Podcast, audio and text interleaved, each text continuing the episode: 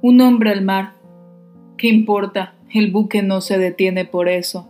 El viento sopla. El barco tiene una senda trazada que debe recorrer necesariamente. El hombre desaparece y vuelve a aparecer, se sumerge y sube a la superficie, llama, tiende los brazos, pero no es oído. La nave, temblando al impulso del huracán, continúa sus maniobras. Los marineros y los pasajeros no ven al hombre sumergido. Su miserable cabeza no es más que un punto en la inmensidad de las olas. Sus gritos desesperados resuenan en las profundidades. Observa aquel espectro de una vela que se aleja, la mira, la mira desesperado.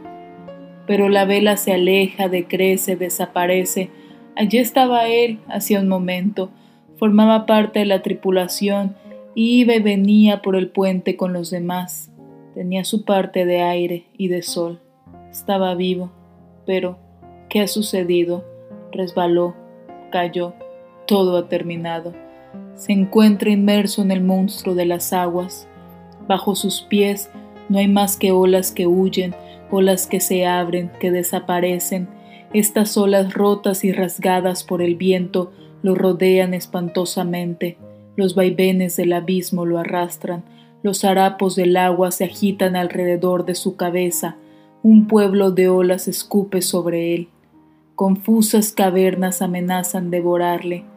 Cada vez que se sumerge descubre precipicios llenos de obscuridad.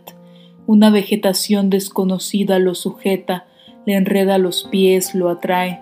Siente que forma ya parte de la espuma que las olas se lo echan de una a otra, bebe toda su amargura, el océano se encarniza con él para ahogarle, la inmensidad juega con su agonía, parece que el agua se ha convertido en odio, pero lucha todavía. La ola y la sombra, los miserables, de Víctor Hugo.